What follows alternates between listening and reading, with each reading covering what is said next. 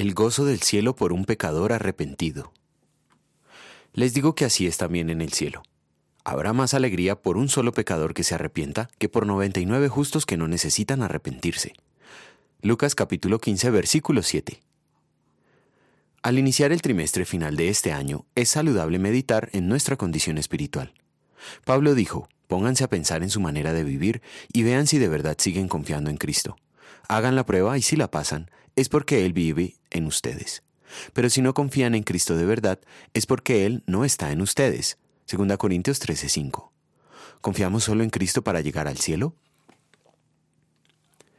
Jesús usó la parábola de la oveja perdida para ayudarnos a examinarnos si confiamos solo en Él o no. Muchos pecadores estaban escuchando a Jesús y también los fariseos.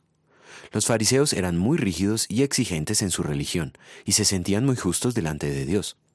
Murmuraron contra Jesús porque permitía que los pecadores vinieran a escucharle. A esos fariseos Jesús les había explicado que todos necesitan el arrepentimiento, incluso los que se creen muy justos.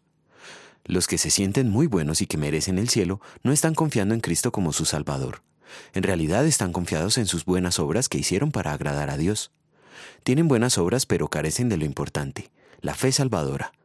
La fe salvadora confía solamente en los méritos de Cristo y nunca en los méritos propios, pues sabe que tales méritos no alcanzan el nivel que exige la santidad de Dios. Nuestros méritos delante de Dios son como un trapo asqueroso, pues no son perfectos. Quienes creen que no tienen nada de qué arrepentirse no son creyentes en Cristo. A los que sí saben que merecen toda la ira de Dios en el infierno eterno, porque no han cumplido perfectamente las exigencias morales de Dios y que compuñidos quieren su perdón, el Señor les concede el arrepentimiento por el poder del Evangelio.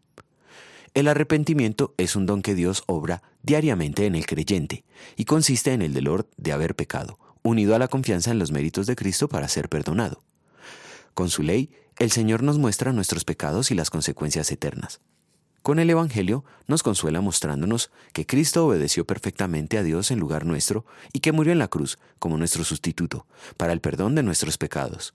En gratitud vamos a querer vivir cada día en arrepentimiento, confesando que merecemos la ira por nuestro pecado y que solo por los méritos de Cristo y no por los nuestros somos gratos a Dios. Oremos. Señor, imperfecto como soy, solo merezco tu ira.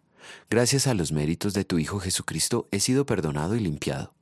En gratitud quiero vivir mi vida consagrada a ti, llevando fruto de arrepentimiento. Concédemelo. Amén.